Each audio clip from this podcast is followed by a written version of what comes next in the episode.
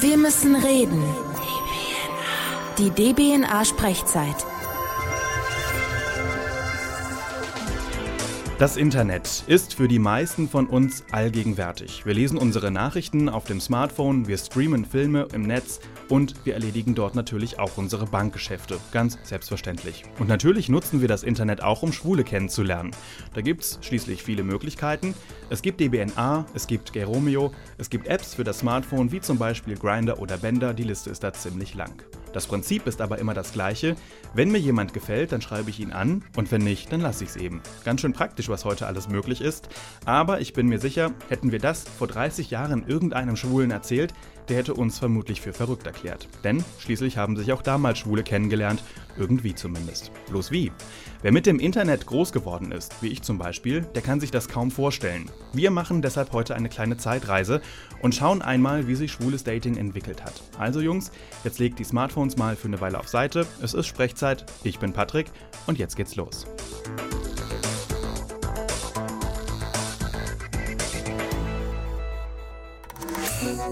Sprechzeit.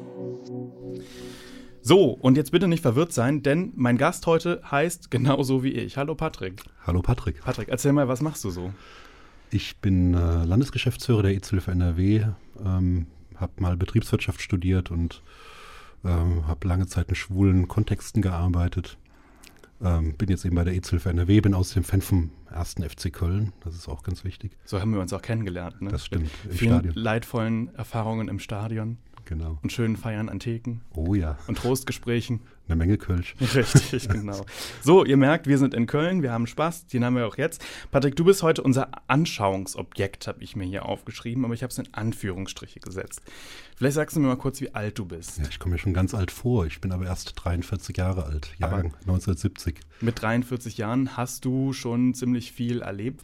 Ähm, dein erstes Date, wenn du dich daran mal zurückerinnerst, war das damals mit einem Mann oder war das mit einer Frau? Das war mit einem Mann. Kannst du mir mal ein bisschen erzählen? Ja, das war Anfang der 90er in Berlin. Ich bin äh, dienstlich dort gewesen für ein Praktikum nach meinem ersten Semester als äh, BWL-Student.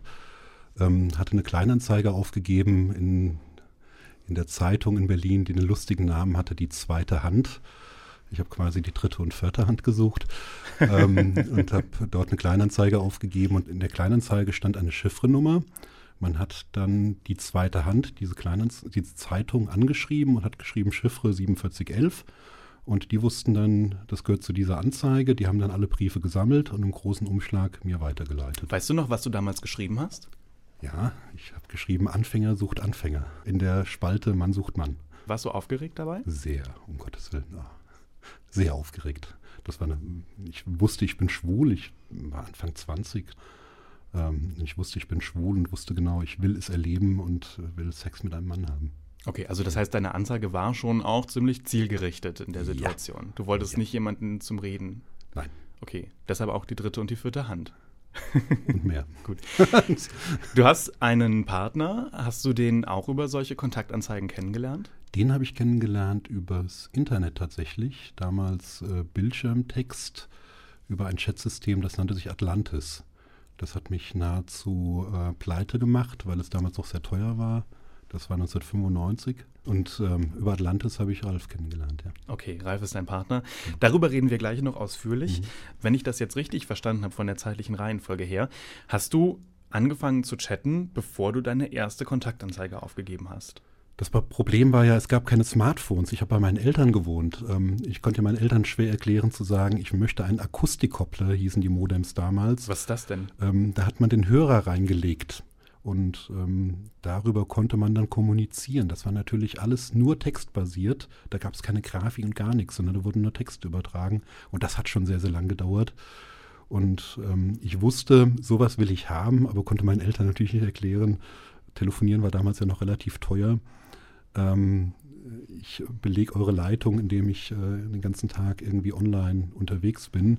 Ich hatte damals einen Commodore 64, das weiß ich noch, 1982 oder 83 gekauft, aber der war eben nicht online. Das war ein Computer, an dem hat man gespielt, an dem hat man Texte geschrieben. Und mein großer Traum war immer, ich möchte unbedingt äh, online gehen und mit Mailboxen kommunizieren können.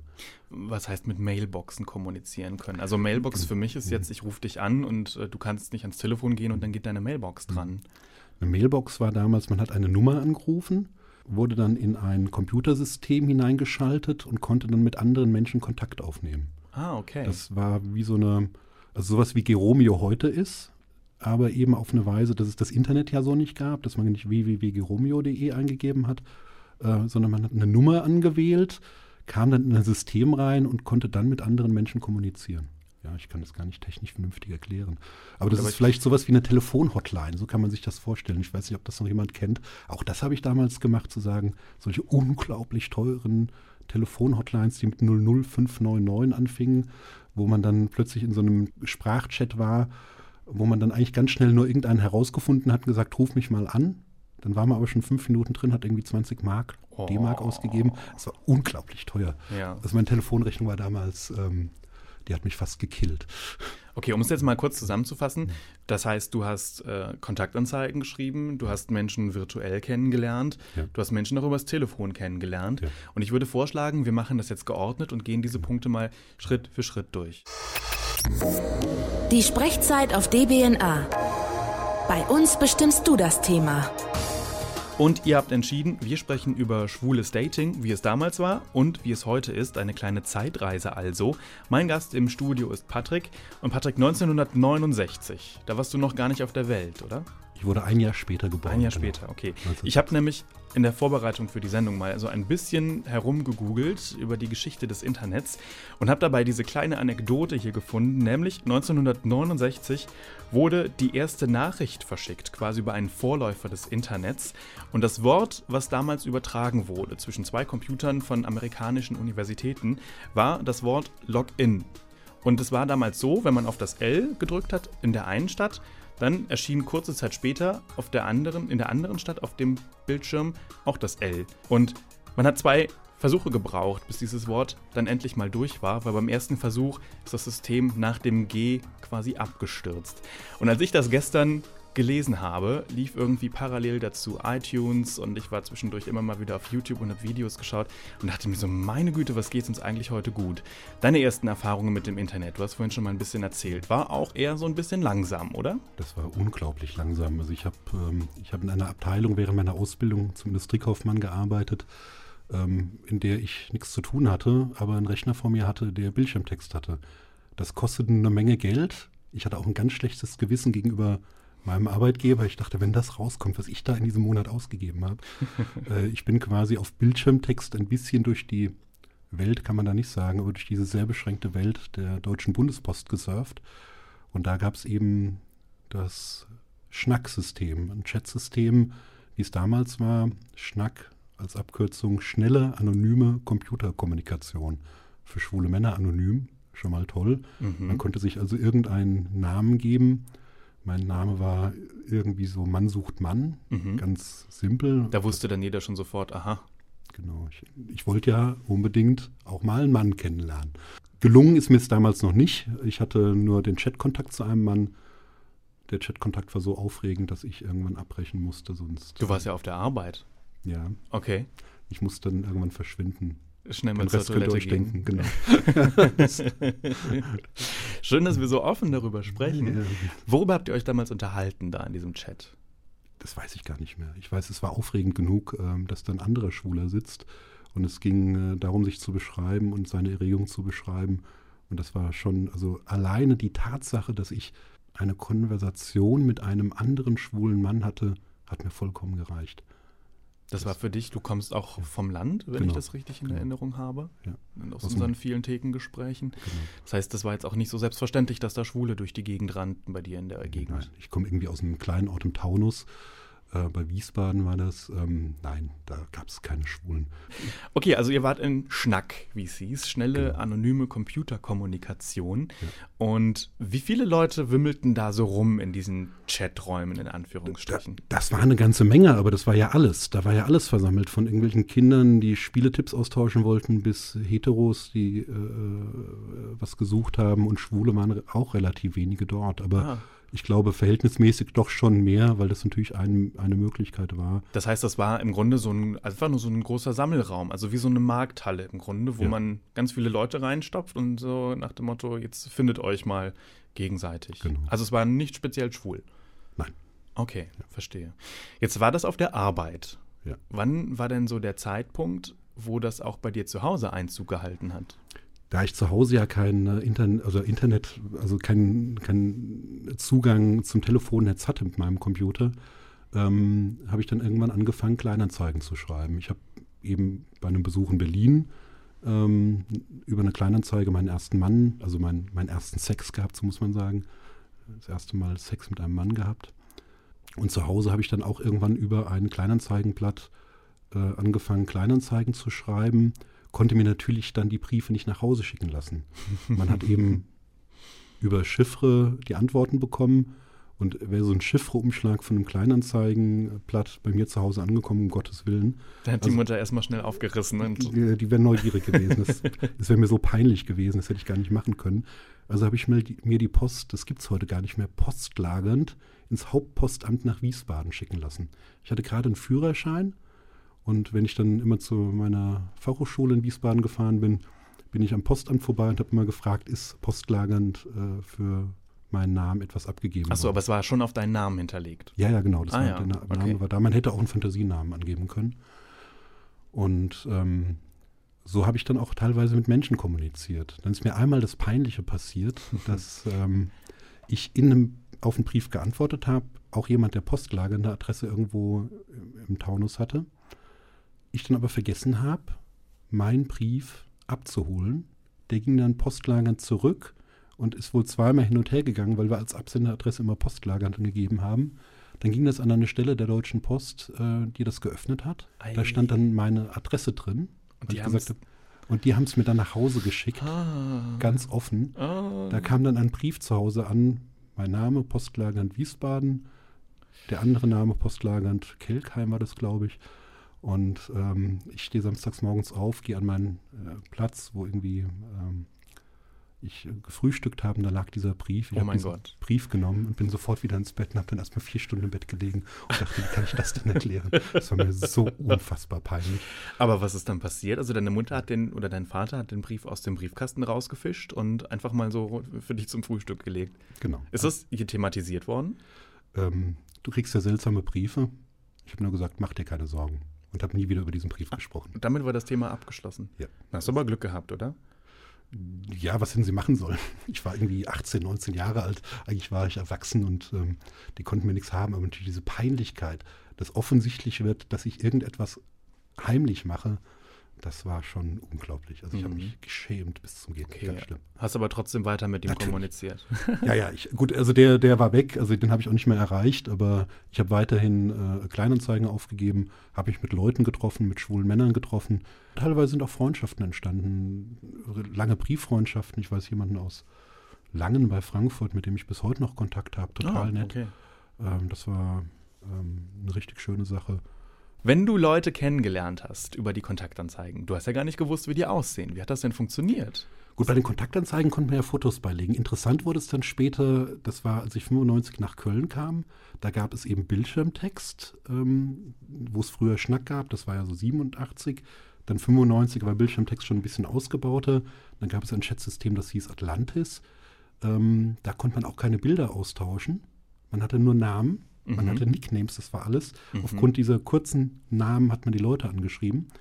Und dann hat man zum Teil, wenn man Bilder hatte, manche waren schon ganz modern, hatten eine E-Mail-Adresse. Okay. Dann konnte man auch mal ein Bild schicken, aber das war echt selten. Man hat eher Bilder gefaxt. das ist äh, skurril heute. Ja, es tut mir leid, wenn ich darüber so lachen muss, aber für mich ist es vollkommen absurd, weil, also ich meine, jedes kleine Gerät hat heute in irgendeiner Form eine, eine Video- oder eine Fotofunktion. Und also das heißt, ihr habt Bilder wahrscheinlich noch analog gemacht. Ne? Also ihr musstet damit zu einem Fotografen gehen oder zu einem Fotolabor und sagen, hey, entwickel mir mal bitte diesen Film. Und genau. die habt ihr dann einscannen lassen und das habt ihr euch dann gegenseitig per Fax zugeschickt. Ja, beziehungsweise einscannen war schon nicht so einfach, weil äh, wer hatte einen Scanner? Das hatte ja kaum ein Mensch. Es gab Handscanner und das war teilweise auch eine grottige Qualität. Aber natürlich, es gab keine Digitalfotografie in dem Sinne, ja. Man hatte Papierbilder Man hat die dann, wenn man Glück hatte, einscannen können. Wenn man kein Glück hatte, musste man die aufs Fax legen. Mhm. Dann war das eben ein Schwarz-Weiß-Bild. Ähm, Aber die müssen ja gruselig ausgesehen haben, diese Fotos, oder? Ja, du hast nichts erkannt. Das war vollkommen absurd. Also das ist nicht wie heute, wo irgendwie, ich sag mal, äh, jedes Haar in der Arschritze noch äh, gegenseitig hin und her gemailt wird, äh, sondern man hat, äh, das waren teilweise Blind Dates. Man hatte die Körperdaten, also Alter, äh, Größe, Gewicht Mhm. und hat sich teilweise darauf eingelassen. Aber ich muss sagen, im Nachhinein sind tolle Freundschaften daraus geworden. Ähm, das war nicht so sehr auf die Optik fixiert, sondern das war auf den Menschen. Man hat telefoniert zum Teil auch noch. Mhm. Klar, man hat dann einen Chat gehabt und sagt, lass uns doch mal telefonieren. Das heißt, man hat sich einfach intensiver kennengelernt Ja, vorher. ja, genau. Man hat einfach geguckt, passt das? Und dann war es manchmal, wenn man irgendwie wochenlang äh, gechattet hat, telefoniert hat, hin und her und sich dann mal getroffen hat, das war, da war die Optik manchmal gar nicht mehr so wichtig. Okay, man kannte sich einfach schon so ein bisschen und wusste, okay, mit dem kann man sich auch mal unterhalten. Genau. Man hat schon echt einiges gemacht, auch ohne sich wirklich zu sehen. Das muss man sich vorstellen. Okay, das heißt, du hast angefangen mit den Kontaktanzeigen, hast dann irgendwann dieses Schnack benutzt. Ich liebe Mhm. dieses Wort, schnelle, anonyme Computerkommunikation. Und dann dieser Bildschirmtext beziehungsweise dieses äh, Chat-System in Anführungsstrichen mit dem schönen Wort Atlantis. Und wie es dann wurde, nämlich wie das Internet dann so wurde, wie wir es heute kennen, darüber reden wir dann jetzt gleich.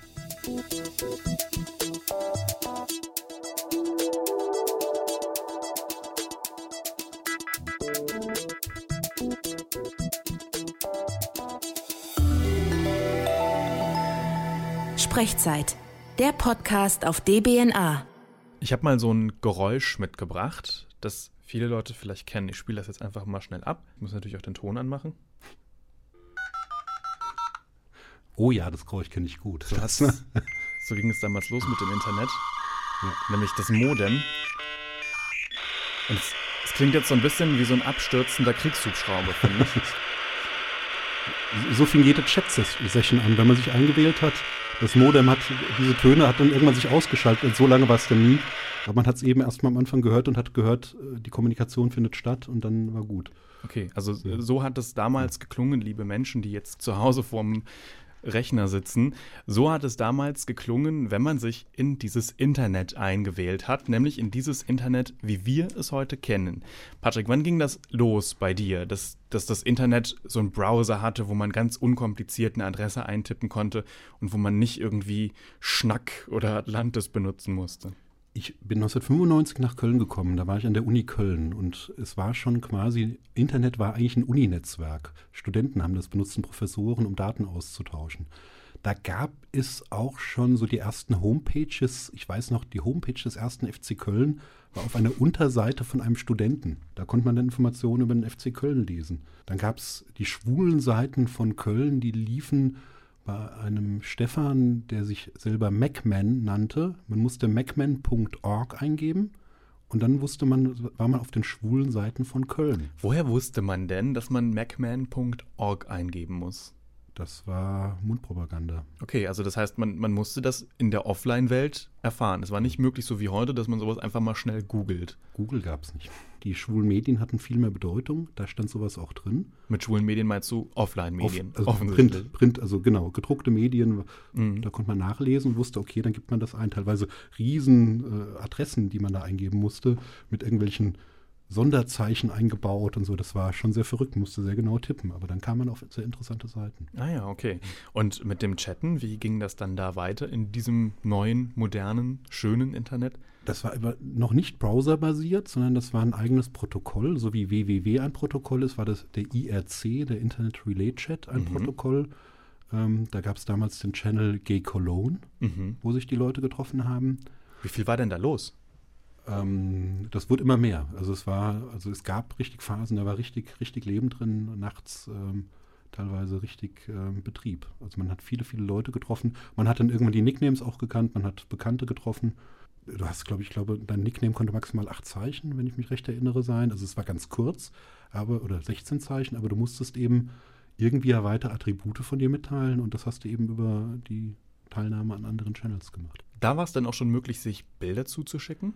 Man konnte eben in diesem Protokoll, genau, das war ein rein textbasiertes Protokoll erstmal, also war nur Text auf dem Bildschirm Und wenn du, wenn ein Chat interessant war und gesagt hast, okay, hast du ein Bild von dir, sagen wir so, ich glaube, am Anfang war es so ein Viertel der Teilnehmer hatte tatsächlich ein digitalisiertes Bild von sich. Die, die Browser waren noch nicht so gut und die Protokolle, also die, die Programme waren noch nicht so gut. Also sowas wie ähm, diese ganzen Skripte, die man dahinter schalten kann und so, das gab es in dem Weise noch nicht. Es gab sowas wie GChat24, erinnere ich mich. Da, da habe hm. ich auch mit angefangen damals. Hm. Das war so meine erste. Beziehungsweise früher noch für mich so schwules Dating, schwules Internet war diese Seite Gay Forum, die es damals auch gab. Genau, Eurogay gab es ja noch, Gay Forum. Das war Ende 90er, Anfang 2000er, die großen Hoffnungsträger. Ähm, die dann aber schnell abgelöst worden sind, ne? Ja, aber das war angesagt. G-Forum, EuroG, ganz klar, das war toll. Gut, die sind dann irgendwann pleite gegangen, die Firmen. Das waren so Startups, die irgendwann denen das Geld ausgegangen mhm, ist. Irgendwann kam dann nämlich diese große blaue Seite, die immer wichtiger wurde und die, glaube ich, sich viele Schwule heute gar nicht mehr wegdenken können. Das schwule Einwohner, das, das schwule Einwohnermeldeamt. Genau, das genau. schwule Einwohnermeldeamt, wie es auch gerne genannt wird. Die Rede ist natürlich von Gay Romeo. Wann hast du da dein erstes Profil angelegt? Ich meine, es war 2002. Ja, und das war natürlich äh, ein Quantensprung ins, zu dem, was I, der IRC bot. Der Internet Relay Chat, das, der war eben nicht, da waren keine Bilder drin, das war rein textbasiert. Ich schwärme heute noch davon, weil es so einfach war, mhm. weil man eben auch sehr schnell, man hat, das war so ein bisschen anarchisch. Also das war, da gab es keine Regeln, da konnte man machen, was man wollte. Okay. Und das war eigentlich schön. Und dann gab es eben dieses sehr formatierte Geromeo mit dem Vorteil, man konnte ein Profil von sich anlegen, man konnte Bilder von sich hinterlegen. Ähm, und das hat natürlich dann alles geschlagen, weil wer geht denn auf so ein textbasiertes Ding mit, wo man schon gewisses technisches Wissen brauchte. Heute mache ich meinen Browser auf, gehe Geromeo ein und bin drin. Damals musste man sich ein Programm installieren, musste gewisse Parameter eingeben, das musste man alles wissen. Und ähm, das ist natürlich viel leichter geworden. Ja. Geromeo kennen jetzt wahrscheinlich die meisten unserer User. Da brauchen wir jetzt, glaube ich, so im Detail gar nicht groß drüber zu sprechen. Was ich interessant finde, ist, das habe ich mal irgendwann aufgeschnappt in einem Gespräch mit einem schwulen Kneipier, der gesagt hat, in dem Moment, wo Geromeo so richtig durchgestartet ist, wurde es bei mir an der Theke relativ leer. Du bist jetzt auch jemand, der gerne mal abends weggeht. Ist das auch so deine Beobachtung gewesen, dass die Kneipen plötzlich wie leergefegt waren? Ja, da ist was passiert natürlich. Geromeo hat viel abgelöst, das stimmt. Und ich glaube eben auch das Kölsch an der Theke ersetzt. Schade eigentlich, weil ich natürlich auch gerne diesen direkten Kontakt mag. Obwohl ich auf der anderen Seite sagen muss, ich mag auch das Chatten sehr, weil man kann sehr viel klären. Man ist vielleicht auch ein bisschen nüchterner am Chat, wenn man da irgendwie die Flasche Wein nicht am beim Chatten trinkt, sondern es war ja manchmal auch sehr teuer an der, am Tresen jemanden abzuschleppen, weil es dann doch sehr viel Alkohol braucht. Das ist im Internet schon praktischer, man kann erstmal alles Wichtige durchverhandeln und sich dann vielleicht auch noch an der Theke treffen, das ist ja auch eine Möglichkeit. Genau, obwohl auch dieses Durchverhandeln natürlich auch so äh, manchmal weniger Reiz hat, weil manchmal war es auch interessant zu entdecken, was der andere denn will. Ähm, und das einfach zu erspüren und nicht irgendwie zu sagen, ich bin rein aktiv, ich bin rein passiv, ich bin rein das, rein das und ich suche mir jetzt genau, was zu mir passt, weil man sich ja eigentlich was vergibt, vielleicht auch mal was anderes zu entdecken. Das ist schade. Also ich finde gerade mal die Überraschung ja das Spannende. Sprechzeit. Unser Hörer Mark hat bei Facebook geschrieben, dass er viele nette Leute übers Internet kennengelernt hat dass er allerdings in letzter Zeit feststellt, dass immer weniger Leute Lust haben, seine langen Nachrichten zu lesen. Und er hat so ein bisschen gesagt, naja, er hat den Eindruck, das Internet ist oder das Internet hat uns etwas oberflächlicher gemacht. Ist das so eine These, die du unterschreiben würdest? Wenn ich an die Zeit denke, wo ich Brieffreundschaften gepflegt habe aufgrund von Kontaktanzeigen, ähm, wo wir uns lange Briefe geschrieben haben, wo wir uns Dinge ausgetauscht haben, wo Welten entstanden sind in Köpfen und in Briefen, die handgeschrieben waren, ähm, ja, dann sind wir oberflächlicher geworden. Das ist schade, weil gerade diese Fantasie, die da war, die war schon toll. Hm. Und wenn wir jetzt dann mal schauen, wie sich das in den letzten Jahren noch weiterentwickelt hat, ich glaube, so die Endstufe, wo wir über schwules Dating sprechen, sind einfach dann jetzt so die neuen Apps wie äh, Grinder oder Bender. Oder es gibt ja so unendlich viele, die nach demselben Prinzip funktionieren, nämlich, dass ich sehen kann, welche User gerade online sind und auch noch bei mir in der Nähe. Macht es uns noch ein bisschen oberflächlicher, weil es uns dieses ganze Kontaktaufnehmen einfach noch einfacher macht? Ich glaube, es gibt irgendwann den Overkill und irgendwann finden wir auch mal zurück. Und ich glaube, wir sind genau an dem Punkt mit diesen ähm, Grinder und Co., ähm, dass irgendwann sich die Leute auch mal wieder interessieren, wie der Mensch denn eigentlich ist. Ähm, ich finde, wenn technische Möglichkeiten da sind, muss man sie ausprobieren. Man muss lernen, wie sie funktionieren. Das ist wichtig. Ich habe, also ich kann mich an Zeiten erinnern, da ich, äh, war ich dem, diesem IRC verfallen. Ich habe Nächte davor gesessen. Ich hatte Telefonrechnungen von 500, 600 D-Mark damals. Wow. Äh, wahnsinnige Kosten. Ich weiß, wie glücklich ich war, als die ersten Pauschaltarife eingeführt wurden fürs Internet. Weil sonst habe ich ja wirklich Minute für Minute bezahlen müssen. Auch damals der Bildschirmtext, der war unfassbar teuer. Ich musste lernen, mit den Möglichkeiten umzugehen. Auch heute, wenn ich was erleben will, dann kann mich der Chat schon ganz schön verrückt machen. Aber ich habe mittlerweile gelernt, besser damit umzugehen. Ich glaube, wir brauchen eine Kompetenz dazu. Was ich zum Beispiel einen Kulturverlust finde, ist, wenn Menschen in der Kneipe stehen äh, und schauen, wer ist denn in der Nähe und wer passt mm. denn mhm. sexuell zu mir. Dann sollen ständig doch, auf ihr blödes Telefon gucken. Ne? Genau, und du siehst überall blaue Seiten auf dem Telefon. ähm, oder du chattest und jemand sagt, ich bin gerade äh, in der Mumu, komm doch vorbei. Also da muss ich sagen, nee, das ist nicht meine Welt. Mal ganz kurz für alle Hörer, die nicht aus Köln kommen. Mumu ist hier eine bekannte Szenekneipe. Muss man, glaube ich, dazu sagen. Das stimmt. Genau. Ansonsten ist, ich bin gerade in der Mumu, komm mal schnell vorbei. Klingt Könnte komisch klingen. okay, das Corner kennt man vielleicht eher. Ja, also das sind genau. dann halt so, äh, ja, jeder kennt das, glaube ich. Ne? Es ist jetzt, muss das nicht unbedingt in der Kneipe sein, sondern generell, dass die Leute permanent an ihrem Smartphone hängen und gucken, gibt es nicht gerade irgendwo einen netten Typen in der Nähe. Und das, das ist eine Beleidigung, finde ich, wenn ich mit jemandem abends irgendwie unterwegs bin und der schaut die ganze Zeit nur auf sein Handy. Das finde ich ein Unding. Da haben wir noch zu eine, eine, Kultur zu entwickeln, was geht und was nicht geht. Ähm, ich selber muss mich manchmal auch bremsen sagen, mein Smartphone quasi bei, bei, einem netten Treffen mit Freunden nicht einfach mit auf die Theke zu legen. Das ist einfach, das ist wirklich ein Unding. Sowas geht nicht, das ist kulturell komisch. Ähm, ich finde, die Menschen um mich herum sind in dem Moment wichtig, wenn ich mit denen rede. Da ist, das ist schön offline. Offline macht auch Spaß. Das Kölsch am Tresen oder die Cola oder der Cocktail ist auch toll. Da brauche ich kein, ähm, kein Smartphone dabei. Also das heißt, wenn ich dich jetzt richtig verstehe, um es mal noch ein bisschen zusammenzufassen, dein Plädoyer ist, äh, Jungs, lasst das Smartphone mal einfach in eurer Hosentasche und konzentriert euch mal, auch was schwules Dating angeht vielleicht, doch mal wieder so ein kleines bisschen auf das, was um euch rum passiert, in der Kneipe zum Beispiel. Wenn man den Schritt geschafft hat, genau. Vorher ist das total toll, weil man kann endlich mal Männer kennenlernen. Ähm, ich würde auch dafür, äh, dafür sprechen zu sagen, lernt die Menschen, die ihr über den Chat kennengelernt habt, hat, habt auch wirklich mal kennen. Wechselt nicht ständig, sondern macht euch die Mühe, äh, reinzugehen. Ich habe wunderbare Freunde, wie auch meinen jetzigen Mann, mit dem ich seit 18 Jahren zusammen bin, über den Chat kennengelernt. Das ist nicht schlechter und nicht besser als was anderes, aber habt die Geduld mit denen auch. Das ist äh, das Schöne. Ist auch eine schöne Erfahrung. Ne? So kann man ja vielleicht dann auch noch mal neue Freunde kennenlernen. Das war's mit unserer kleinen Zeitreise. Einmal schwules Dating von den Anfängen, quasi von der Kontaktanzeige bis heute ins digitale Zeitalter. Die nächste Sprechzeit gibt's dann pünktlich am 1. Dezember am Welt-AIDS-Tag. Und zu Gast ist ein junger Mann, der ist HIV-positiv und der möchte ganz offen mit uns über dieses Thema sprechen. Und weil die Sprechzeit eine interaktive Sendung ist, bitte unbedingt beteiligen. Was wolltet ihr schon immer über das Leben mit dem HIV-Virus wissen? Her mit euren Fragen. Und natürlich freuen wir uns auch wieder über Feedback, per E-Mail zum Beispiel an sprechzeit.dbna.de, bei Facebook oder bei Twitter unter dem Hashtag Sprechzeit.